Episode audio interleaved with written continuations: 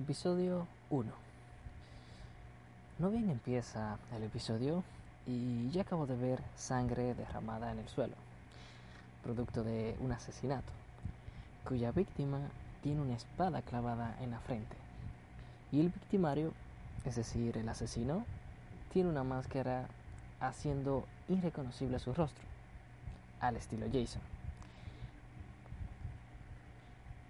En el opening eh, los personajes tienen una animación al estilo de Angel Beats, aunque un poco más colorido o llamativo en, el diseño, lo cual me hace verlo un poco curioso que hayan tomado esa temática. Dos minutos después del opening pude notar unos rascacielos, muchos edificios y una estudiante la cual no tiene idea de cómo llegó a ese lugar. Mientras habla por teléfono con su hermano, este le explica que no vea dicho mundo como un sueño, que lo vea como una realidad, eh, que los edificios están conectados entre sí a través de escaleras con cuerdas y tablones. aquí hago un inciso, eso lo veo muy un poco eh, irreal, que hayan edificios, ¿no? En la vida real así y que se conecten con, con una escalera de cuerda. sería muy eh, arriesgado hacer algo así. Bueno, eh, sigo en el punto. Dice acá, em, conectados entre sí. Bien, sigo. Dice acá que los ascensores están bloqueados. Por lo que si quiere salir tendrá, tendrá que buscar el edificio más alto entre todos los que hay en esa zona.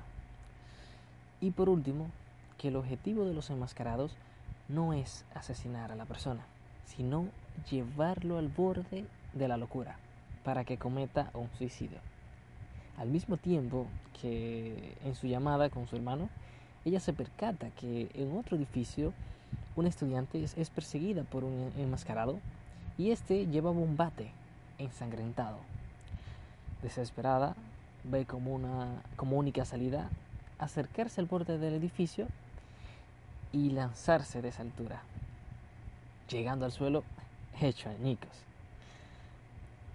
Eh, posterior a eso, puedo decir que ocurren cuatro muertes más, lo cual dos de ellas, dos de ellas, con un giro muy inesperado, dejándome los pelos de punta, literal.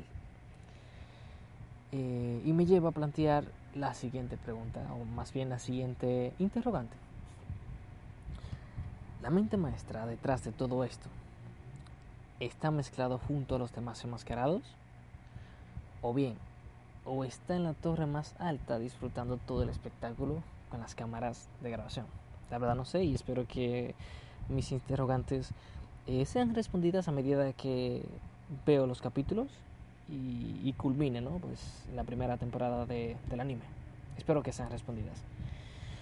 Por último, me gustaría decir que la verdad quedé muy asombrado debido a la poca censura que hay en el anime, permitiéndome así disfrutar de las escenas con drama y suspenso aún mucho más, el cual me hace darle un punto a favor eh, y obviamente a Netflix por brindar un nuevo título para su cartelera de, animes originales.